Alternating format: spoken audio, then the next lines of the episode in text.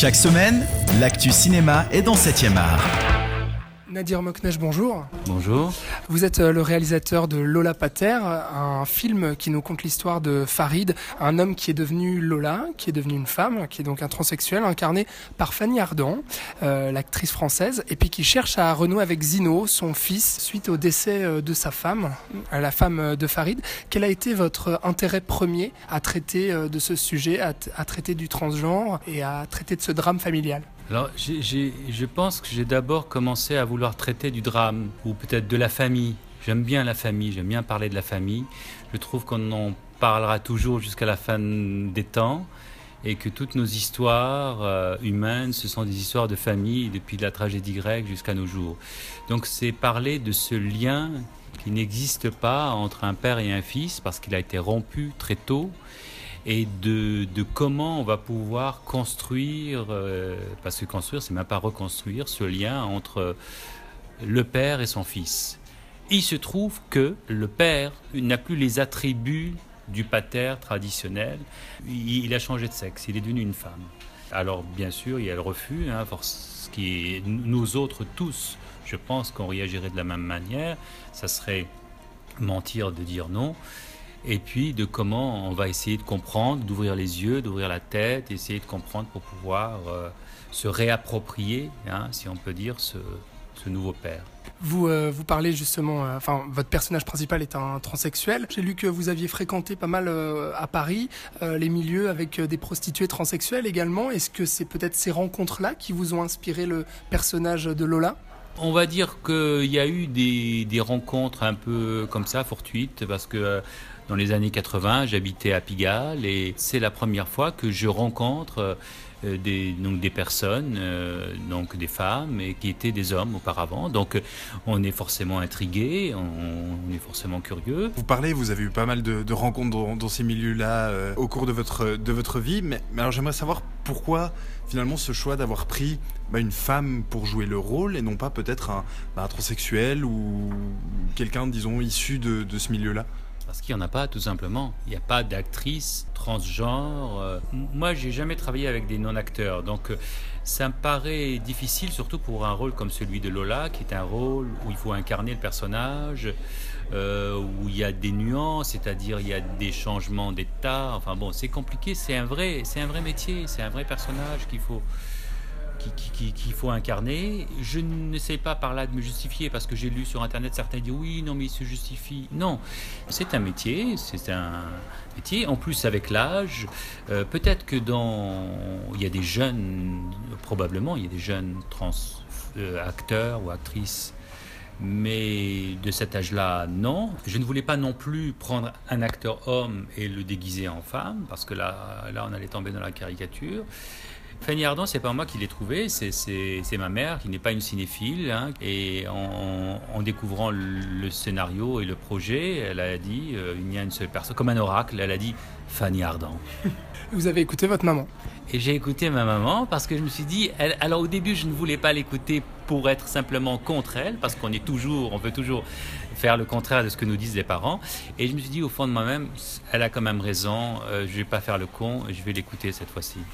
On sent ce film Lola Pater euh, très personnel. Euh, vous l'avez réalisé, vous l'avez écrit également. Et puis, euh, on, sent aussi ce côté personnel de par l'absence du père. J'ai lu que dans votre vie, vous avez perdu votre papa très jeune. C'était une manière aussi de parler de, vous, ce film Alors, tous mes films, j'essaie de faire que ce soit personnel. Je n'ai pas connu mon père. Et alors, je ne vais pas dire par là que j'ai souffert, que ça a été, mais je n'ai pas connu la présence d'un père.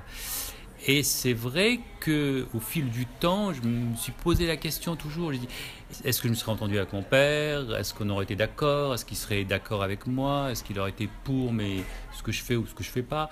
Et donc l'idée, c'est qu'on se pose toujours la question. Vous savez, dans la rue, au marché, vous voyez un fils avec son père qui discute. Euh, donc il y a voilà il y a un désir. Et donc du coup j'ai projeté un peu ce désir sur le personnage de Zino et je m'étais dit et si en réalité on m'a menti? Mon père n'est pas mort il est vivant il existe il est quelque part mais il n'est plus un homme c'est une femme. Comment j'aurais réagi? Forcément le refus. Et au final je me suis dit eh ben tant pis, je préfère avoir un père vivant en femme qu'un père euh, mort en homme. Parce que voilà, je préfère la vie à la mort. Et c'est comme ça que j'ai, construit euh, cette histoire. Vous nous l'avez dit, vous avez habité à Paris, vous avez déjà tourné à Alger, donc votre ville euh, d'enfance. c'était une volonté pour vous de vraiment d'être à Paris, de trouver cette ambiance si particulière de cette ville-là et de tourner votre film Paris? Oui, alors ma relation à Paris est une relation très longue et complexe parce que mon grand-père faisait partie des premiers immigrés qui sont arrivés à Paris. Et puis après, il y a aussi le cinéma, c'est-à-dire comment me projeter dans une ville comme Paris qui est pas facile à filmer. Et donc il y avait un vrai désir de filmer la ville, mais j'ai attendu, c'est-à-dire je c'est pas j'ai attendu, vous voyez, j'ai fait quand même quatre films avant de filmer Paris. Euh, je voulais savoir également, vos personnages, euh, vous les ancrez euh, dans, dans un certain milieu artistique ou du moins ils touchent les deux à l'art. on a Lola qui est, qui est une danseuse, prof de danse, il me semble, et puis son fils Zino qui lui accorde des pianos et puis joue lui-même du piano. Est-ce qu'il y avait une importance pour vous à faire de ces deux personnages des personnages proches de l'art? Oui, c'est une nécessité. Pourquoi? Parce que trouver un lien, on va dire, euh, de, génétique entre le fils et entre le père et le fils. Et d'ailleurs, elle dit, il tient de moi, c'est un artiste. Euh, et peut-être que la mère lui a aussi communiqué, c'est-à-dire enfin transmis l'idée du piano. donc du coup, Lola joue du piano, et Zino accorde les pianos, donc ils vont essayer de s'accorder. euh, bah, une dernière question, on peut évidemment pas passer à côté. Ce soir, vous le présentez sur la Piazza Grande de Locarno, devant pratiquement 8000 euh, personnes. Comment vous vous sentez à quelques heures de cette grande soirée? Je suis pressé parce que depuis le temps qu'on m'en parle, alors j'ai vu des photos, hein, je, je, je, suis jamais venu à Locarno, j'ai vu des photos de cette fameuse place. J'essaye de projeter, alors j'essaye de voir des théâtres par exemple à Paris, voir un peu le théâtre de la ville. Je me dis, il y a combien de personnes? Non, il n'y a pas 8000. euh, J'essaie de projeter, de voir qu'est-ce que c'est 8000, enfin, place de la Concorde peut-être, enfin, je ne sais pas. Un défilé militaire, je ne sais pas.